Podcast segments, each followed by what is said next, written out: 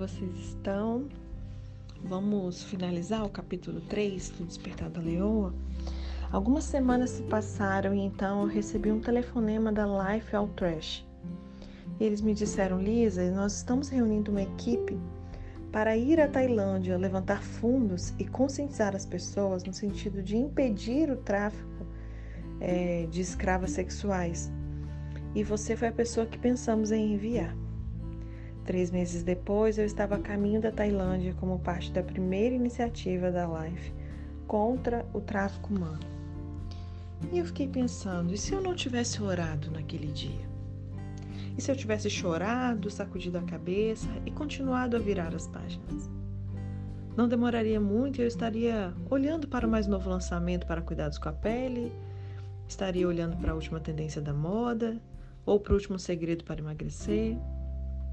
Se eu tivesse continuado a ler ao invés de orar, é provável que eu tivesse ido dormir naquela noite sem sequer erguer minha voz ao céu. Quando o problema voltasse a minha atenção outra vez, eu poderia dizer algo do tipo: É, eu ouvi falar sobre isso, eu li isso em uma revista. Isso é muito, muito triste. Mas quando você é despertada, você não pode evitar reagir é automático. Quando você é despertada, você reage. E não confunda ser despertada com ficar angustiada. Se alguma coisa a angustia, você pode reagir no momento, mas ficar angustiada com algo não tem o poder para impedir que você vire as páginas, que você continue a sua vida como se aquilo tivesse passado. Você pode ficar angustiada e não despertar, mas você não pode estar totalmente desperta, e portanto isso quer dizer em alerta e consciente dos problemas do mundo, e você não reagir. Foi por isso que, quando eu li sobre jovens sendo raptadas e jogadas em bordéis, eu tive de orar dizendo a Deus que eu faria tudo o que Ele quisesse para confrontar essa atrocidade. A minha oração enfatizou a oportunidade quando ela veio. Haveria outras oportunidades? Talvez mas aquela poderia ter sido perdida. Deus não te salvou para te domar. Deus não se revela como ilimitado para depois ele nos limitar. Muito ao contrário. Ele quer colocar o seu coração dentro de nós. Minha amiga Cristine disse isso melhor. Deus não salvou você para domá-la. Deus não está esperando que as pessoas ajam como cristãs. Ele quer que nós sejamos cristãos. Agir como tal não quer dizer que nós sejamos. A palavra cristão significa ungido ou como Cristo, mini Cristos. Jesus ele não andava por aí sendo bom. Ele ia por toda parte fazendo o bem. Existe uma diferença entre fazer o bem e ser bom. E ele ia fazendo o bem, libertando todos os que estavam oprimidos. E o que ele a ungiu para fazer? É, em Lucas 4, ele vai mencionar um texto que ele profetiza sobre ele mesmo, ele pega né, a palavra ali na sinagoga e começa a ler Isaías 61. Eu vou ler Lucas 4, verso 18 e 19, na versão A Mensagem. O Espírito de Deus está sobre mim. Ele me escolheu para pregar a mensagem das boas novas aos pobres enviou-me para anunciar perdão aos prisioneiros e a recuperação da vista aos cegos, para libertar os oprimidos e indefesos, para anunciar: este é o ano em que Deus irá agir. Aleluia. Se o Espírito de Deus estava em Jesus para fazer todas essas coisas, e se nascemos desse mesmo Espírito, então devemos fazer como ele fez pregar as boas novas aos pobres, libertar os oprimidos e quebrantados e anunciar: este é o ano em que Deus irá agir. Tem algo mais propício para esse momento que nós estamos vivendo?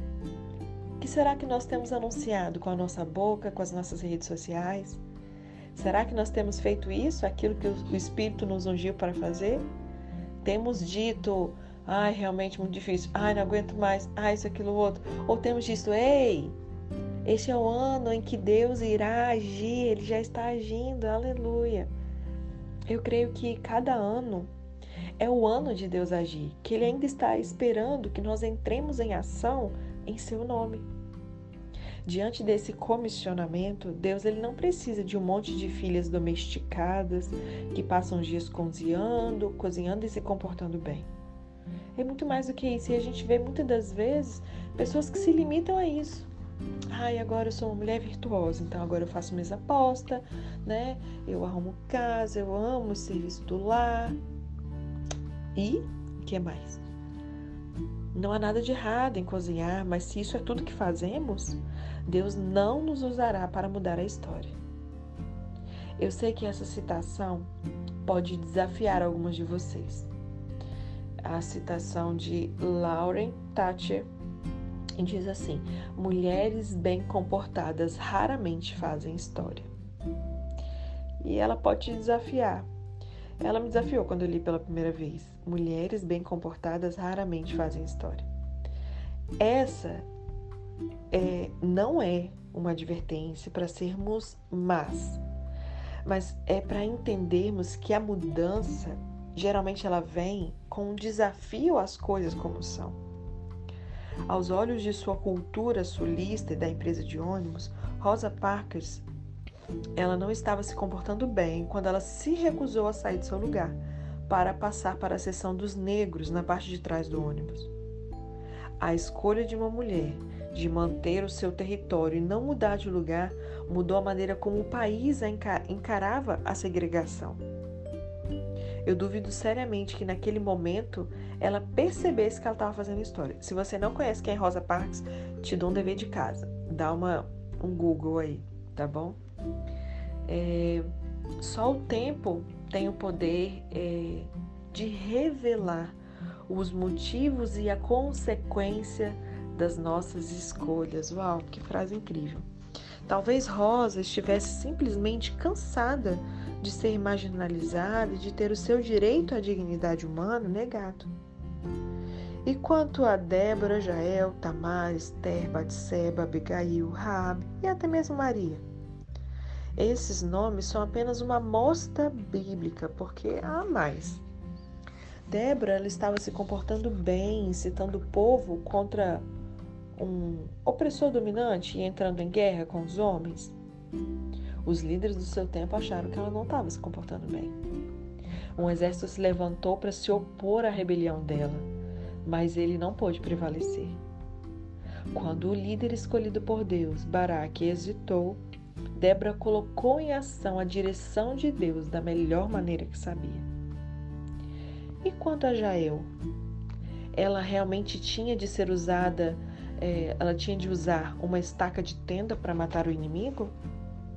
Ela não podia simplesmente tê-lo entregado às autoridades enquanto ele dormia? Possivelmente, mas ela não o fez. Deus não teve nenhum problema com a escolha dela e um cântico foi composto para declarar o seu valor. Então temos Tamar. Essa mulher, duas vezes viúva, fingiu ser uma prostituta. Dormiu com seu sogro viúvo, o patriarca Judá. Seu comportamento é chocante em muitos níveis. Não há evidências de que Deus a tenha instruído a fazer isso. Ela escolheu esse curso de ação. Mas o filho dessa mulher tenaz está na linhagem de Cristo e ela foi declarada justa. Esther. Esther desobedeceu a ordem de comparecer diante do rei somente quando fosse chamada. A desobediência havia feito Vasti, a primeira esposa de Xerxes, ser destituída do trono. Esther deveria saber o que era certo. Mas sua escolha de se, entre aspas, comportar mal na corte salvou seu povo da destruição. Betseba era uma adúltera e foi mãe de Salomão, o sábio. Raabe era uma prostituta que mentiu para o seu rei e escondeu espias inimigos. Os atos de fé dessa mulher não apenas redimiram sua família da destruição de Jericó, como seu filho está na linhagem de Davi e de Jesus. E quantas vezes nós, na nossa capa de espiritualidade, de santidade, escorraçamos as Raabes do nosso meio? Não é verdade? Ah, aquela ali, ó, aquela ali é uma prostituta, aquela ali hum, já adulterou, e aquela ali é isso e aquilo outro. Que nós possamos repensar esse tipo de julgamento. Abigail ludibriou seu esposo. Sua escolha salvou sua família e fez ganhar o coração do rei Davi. Maria parecia carregar um filho ilegítimo e deu à luz o filho de Deus. E se ela tivesse dito não estar casada e ficar grávida, não vai ficar bem? Será que isso pode esperar até eu estar casada para que eu me pareça uma mulher bem comportada? Só a história justifica a escolha dessas mulheres. O coração delas foi despertado e avivado. Como você vai reagir quando você estiver total e perigosamente desperta? Que história você escreverá? Será que, como a leoa feroz, você despertará de um estado tranquilizado e se levantará para defender sua família, sua comunidade, seu mundo? Você está acordada? Nesse instante, o que, que está se agitando no seu coração? Pense sobre isso. E assim a gente finaliza o capítulo 3. É, perigosamente desperta. E iniciamos o capítulo 4, que tem o título A Soma do Medo e do Deslumbramento. Salmo 139, verso 14 diz: Por modo assombrosamente maravilhoso me formaste. As tuas obras são admiráveis. As leoas, elas são fortes e elegantes. Elas se movem firmemente, cientes de que a sua existência e a sobrevivência dos seus filhotes dependem de quê? De um legado de habilidade e força. O pelo delas ondula quando elas andam. Diferentemente de nós, elas não estão preocupadas se a sua pele está flácida ou se as suas caudas estão longas demais, ou mesmo se são todas parecidas. Elas estão confortáveis em ser quem são. Você está confortável de ser quem você é? As leoas, elas são fascinantes. Após observá-las na selva, creio que elas realmente sabem disso. Elas sabem que elas são fascinantes.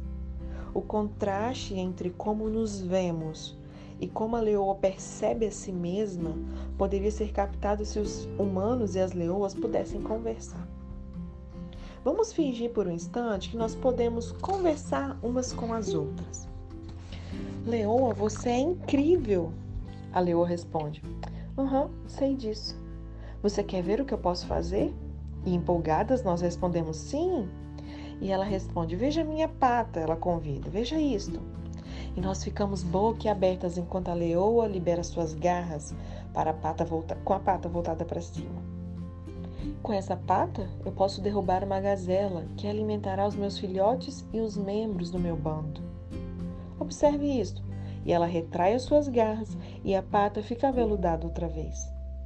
Com essa pata eu brinco com os filhotes e os treino para serem poderosos. Sacudindo a cabeça e olhamos para as nossas unhas, observando que o esmalte descascou. E a leoa fala outra vez: Olha os meus dentes. Recuamos, assombrados com aqueles dentes tão variados e afiados, e ela diz: Com estes dentes eu defendo, mato e como, mas estes mesmos dentes carregam os filhotes de um lugar para o outro sem feri-los. Concordamos observando o contraste entre nós e as leoas. Então a leoa suspira contente enquanto resume a sua beleza. De modo assombrosamente maravilhoso eu fui formada. Realmente podemos concordar. Ela é a soma viva do medo e do deslumbramento. Mas espere aí. Você também é. Salmo 139, verso 14: Por modo assombrosamente maravilhoso me formaste, as tuas obras são admiráveis. Eu te desafio a dizer isso em voz alta. Diga para você mesma: Por modo assombrosamente maravilhoso me formaste, as tuas obras são admiráveis. E agora que você conhece o contexto da leoa, diga isso para você mesma em voz alta. Honestamente, amada, você é uma obra maravilhosa de Deus, assim como os homens e mulheres que a cercam. Muitas de nós apenas nos esquecemos de que a dinâmica do assombro não termina quando saímos do ventre. Quando foi a última vez em que você teve uma conversa com uma mulher que parecia remotamente com a nossa leoa? A conversa seguinte é um exemplo mais provável do que você ouviria quando uma mulher conversa com outra. Uma diz assim para a outra: Você é linda. Aí a outra responde: Obrigada, mas na verdade eu ainda não perdi todo o peso que eu adquiri na minha última gravidez. Qualquer mulher que deu à luz a um filho ou viu outra mulher dar luz a um filho deveria entender que somos realmente formadas de modo assombrosamente maravilhoso. De algum modo, perdemos isso de vista. Só que a leoa não. Ela sabe que a sua beleza é revelada na sua força. Ela está atenta ao que o seu corpo pode realmente fazer e não meramente na aparência dele. Não que a aparência não seja importante. A sua atratividade é inegável, porque o seu poder é inquestionável. Eu vou repetir. A sua atratividade é inegável, porque o seu poder é inquestionável. Ela sabe o que seu corpo é capaz de fazer e ela se deleita na maravilha desse fato. O deleite da leoa glorifica o seu Criador. Ela é poderosa e habilidosa e treina os filhotes do seu bando para serem como ela. Hum, como, como nós temos treinado os nossos filhotes do bando? Será que temos sido leoas e temos treinado muito bem os nossos filhotes para serem como nós? Porque de qualquer forma eles serão como nós. Então, o que nós temos que pensar é o que nós temos sido, porque eles replicarão aquilo que nós temos sido. É importante nos lembrarmos da beleza, da força e da função. Eu não estou me referindo a sermos fisicamente mais magras. Eu estou me referindo a estarmos física e espiritualmente despertas e afiadas, ou seja, focadas, e assim prontas para qualquer tarefa que Deus tiver para nós. Se quisermos ser verdadeiras leoas, nós precisamos sim ter forças. Não faz muito tempo que eu descobri o quanto é fácil nos enganarmos sobre o quanto realmente somos fortes. Eis como começou o meu delírio de uma semana. Eu estava cansada depois de concluir uma série de reuniões na Austrália. As reuniões, as cinco reuniões, elas terminaram e era domingo de noite. Era hora de desacelerar. Eu fui convidada para me encontrar com a equipe de liderança da conferência, que trabalhou ali incansavelmente é, para organizar o evento. Estávamos todos um pouco abobalhados devido à combinação saudável de falta de sono, abundância de comida e bondade de Deus. E nesse estado de relaxamento, uma das líderes compartilhou a sua comida e suas percepções comigo, dizendo assim: Sabe por que aqui eles me chamam de memória fotográfica? E não é uma pergunta. Ela disse: Sabe, por aqui eles me chamam de memória fotográfica. E hoje, durante o culto de domingo de manhã, eu acertei em cheio com relação a quem você me lembra. E aí eu perguntei para ela: quem? E sem hesitar um instante, ela declarou: Você parece com a Sarah Connor original. Houve ali uma longa pausa enquanto eu processava essa informação. Eu falei: Espere, ela não era loura? Perguntei, não convencida. Ela: Sim, sim, não é o cabelo dela. Ela sacudia a cabeça e balançou a mão negativamente é a estrutura do rosto dela e a sua postura, sua postura durona. Ela explicou enquanto seguia a linha do seu maxilar e assumia ali uma postura intimidadora. Será que ela acabou de dizer durona? Tudo bem, essa não é uma palavra que eu sequer usaria para me descrever, mas ela conseguiu atrair toda a minha atenção. E ainda que a comparação tenha sido meia forçada, agora eu queria me parecer com a Sarah Connor. Sacudi a cabeça negativamente, não querendo descartar qualquer ideia ou imagem que me representasse como uma durona. Eu partiria muito bem sozinha e quando voltasse aos Estados Unidos, iria procurar saber mais a respeito dessa mulher durona do filme Exterminador do Futuro. quando eu cheguei, pedi a ajuda do meu filho Alec, especialista em mídia. Eu falei: Você pode encontrar para mim a Sarah Connor original? Eu preciso vê-la. As pessoas estão dizendo que eu me pareço com ela. Eu pedi para o meu filho. Ele ficou em dúvida, mas localizou um pôster de Sarah Connor vestindo uma camiseta sem manga e pequenos óculos redondos segurando uma espingarda. Sem dúvida, ela parecia feroz, afiada e mais do que preparada. Não posso dizer que me identifiquei imediatamente ao seu lado maternal. Isso era importante para mim porque eu falo sobre tópicos como cuidado e criação de filhos. Mas, no entanto, ser maternal não tinha tudo a ver com a situação dela, não é verdade? O que, que poderia ser ma mais maternal do que ser durona e saber como lidar com uma arma se o propósito da sua vida é proteger os seus filhos de assassinos robóticos? Alec também encontrou uma compilação de clipes. Eu temo que essa montagem brega dos anos 80 tenha sido demais para mim. E o mosaico apresentava Sarah Connor dirigindo uma motocicleta, carregando uma espingarda com um braço só e fazendo exercícios de barra fixa sobre uma cama de solteira virada de cabeça para baixo em um quarto de hospício. Naquele momento, eu era ela. E eu poderia ter colocado um fim na minha confusão ali mesmo se tivesse feito a mim mesma uma simples pergunta. Lisa, você já fez um exercício de barra? Mas eu não havia feito. Em vez disso, eu deixei minha imaginação correr solta. Enquanto assistia Sarah Connor fazendo exercício de barra, eu imaginei que os meus braços eram tão fortes quanto os dela. E que, tendo a motivação certa, eu podia fazer aquilo exatamente como ela. Sem dúvida, eu era quase tão durana, durona quanto ela parecia. Não importa o fato de que, mesmo quando eu estava em minha melhor forma física, eu mal conseguia me segurar em uma barra com os braços estendidos nos testes físicos do segundo grau. Eu só conseguia permanecer ali, me imaginando suspensa sobre crocodilos. De alguma maneira, esquecera-me de que havia lesionado meus dois ombros, um esquiando e o outro em um acidente bobo demais para explicar. Pensando bem, eu nunca havia feito uma barra completa. Mas nada disso importava. Naquele momento, se Sara fez isso, eu podia fazer também. Eu não queria apenas parecer com ela, agora eu queria agir como ela.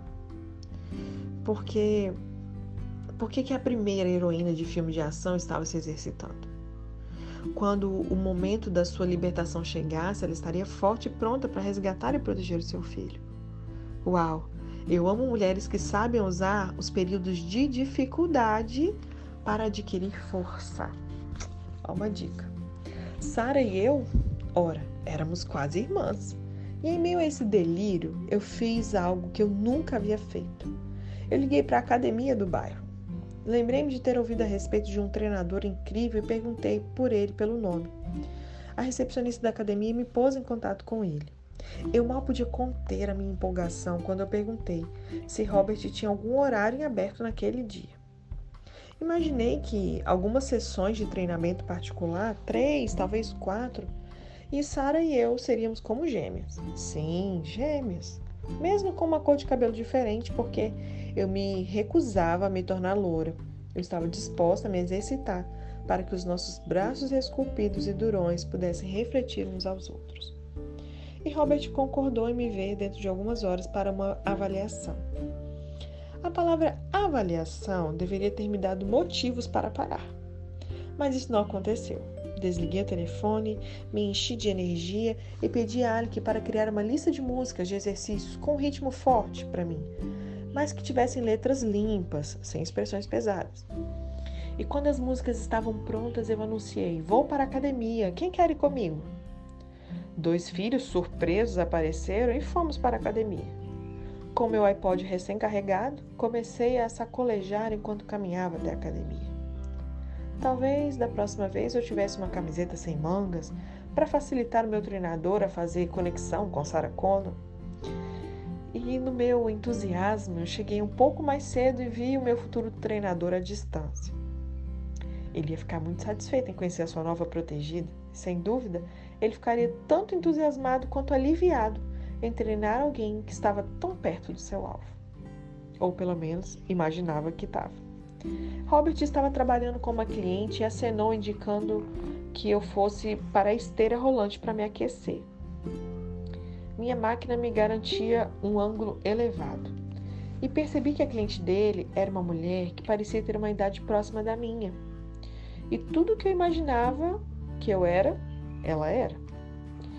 Ela não apenas era modelada, mas ela era bronzeada. Ela se parecia muito com a Sarah em sua camiseta sem mangas e calças de camuflagem. Naquele momento eu tive a minha primeira tive a minha primeira de uma série de sensações de desânimo. Examinei os meus braços na realidade das luzes fluorescentes da academia e notei que eles pareciam flácidos, pálidos e ligeiramente esverdeados. Espere um instante. Eu não ia ficar intimidada. Se minha agenda se abrisse um pouco, eu também podia ficar bronzeada. Como um desafio, aumentei o ritmo da esteira. A durona em mim estava escondida, simplesmente esperando para ser revelada. Algumas sessões de treinamento e algum tempo de sol e eu seria aquela mulher. Afinal, Sara também não estava bronzeada em sua cela de prisão, não é mesmo? Olhei para o lado, liguei meu iPod e comecei a caminhar com determinação. Não demorou muito até que o meu treinador apareceu e sorriu de forma animadora. Vá em frente, faça 15 minutos. Depois nos encontraremos para discutir os seus objetivos. Ainda estou terminando com uma cliente. 15 minutos? Ele estava falando sério? Lembrei-me de ter lido que 8 minutos era tudo que uma pessoa precisava. Mas eu não queria desapontar ou corrigir meu treinador em nosso primeiro dia juntos, então eu apenas sorri e obedeci. Quando os meus 15 minutos terminaram, eu saí da máquina e me dirigi ao vestiário das mulheres para localizar a balança. Eu havia esquecido de me pesar e eu presumi que essa era uma informação que ele ia necessitar. Isso significava passar pela mulher durona de verdade. Quando passei, ela me chamou. Ela perguntou, ofegante: Ei, você está treinando com o Robert? Balancei a cabeça afirmada, afirmativamente enquanto bebia da minha garrafa de água de forma indiferente. E ela, ela falou assim: Ele está me matando, ela arfou enquanto continuava seu exercício nas máquinas de degraus. Estou acostumada a me exercitar, mas Robert tem outro nível.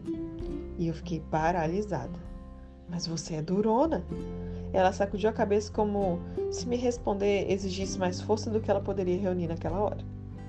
Robert chamou meu nome do outro lado da academia e acenou para eu ir até o gabinete. Aproximei-me um pouco menos confiante do que quando eu entrei na academia. Eu ia apenas me pesar, resmunguei. Mas ele não estava interessado no meu peso. Robert queria saber o quanto eu era forte. E aí ele perguntou: Você trouxe uma toalha? Eu respondi não, e depois expliquei que eu raramente suo durante os meus exercícios quando eu me exercito. E olhando para trás, provavelmente teria sido mais exato dizer simplesmente que eu raramente me exercitava. E eu não consigo me lembrar exatamente de como foi o processo de humilhação, mas eis a minha melhor lembrança. Eu fui acompanhada até o centro da academia em vez de ir para a sala particular onde eu presumira que todas as avalia avaliações ocorreriam. Quando chegamos a uma área com espaço livre, Robert me instruiu a fazer 10. Eu sabia que ele queria dizer flexões, mas eu não sabia dizer que tipo que ele queria. E eu falei assim: Você quer dizer do tipo para meninas? De joelhos, certo? Ele não, do tipo regular. Ele respondeu de uma maneira imparcial enquanto levantava sua prancheta e erguia seu lápis de forma ameaçadora. Me abaixei e fiz dez flexões medíocres, trêmulas e mal feitas. Seu tempo para o intervalo, um momento para a conversa ou um muito bem, Lisa, ele acrescentou agora 25 polichinelos. Eu entrei em pânico. Eu sabia que os polichinelos eram fáceis, mas eu não conseguia me lembrar de como que fazia isso. E eu perguntei: minhas mãos devem se tocar no alto, certo? Robert não respondeu. Fiz o que eu achava que eram 25 polichinelos. Enquanto eu saltava de maneira esquisita, eu percebi que eu estava chamando a atenção de outros membros da academia. Até os meus filhos sacudiam a cabeça e riam enquanto olhavam para mim. E Robert disse: Abaixe-se e faça mais dez sem fôlego e enrolando ali para ganhar tempo, eu perguntei: Você quer dizer flexões dessa vez ou agachamentos ou outra coisa? Ele respondeu: Flexões. Abaixei-me, mas dessa vez foi ainda mais difícil. Meus braços tremiam, eles estavam em estado deplorável e eu mais ou menos balançava a barriga para cima e para baixo. Robert poupou os comentários. Mais 25 polichinelos. Eu queria fazê-los corretamente dessa vez, então eu perguntei novamente: Minhas mãos devem se tocar no alto? Minha voz parecia surpreendentemente estressada. E ele ordenou: Não importa, apenas faça. Bem, importava para mim importava para os meus filhos que estavam se encolhendo de constrangimento, enquanto a mãe deles errava os polichinelos diante de toda a academia. E amanhã a gente vê o desfecho final dessa história.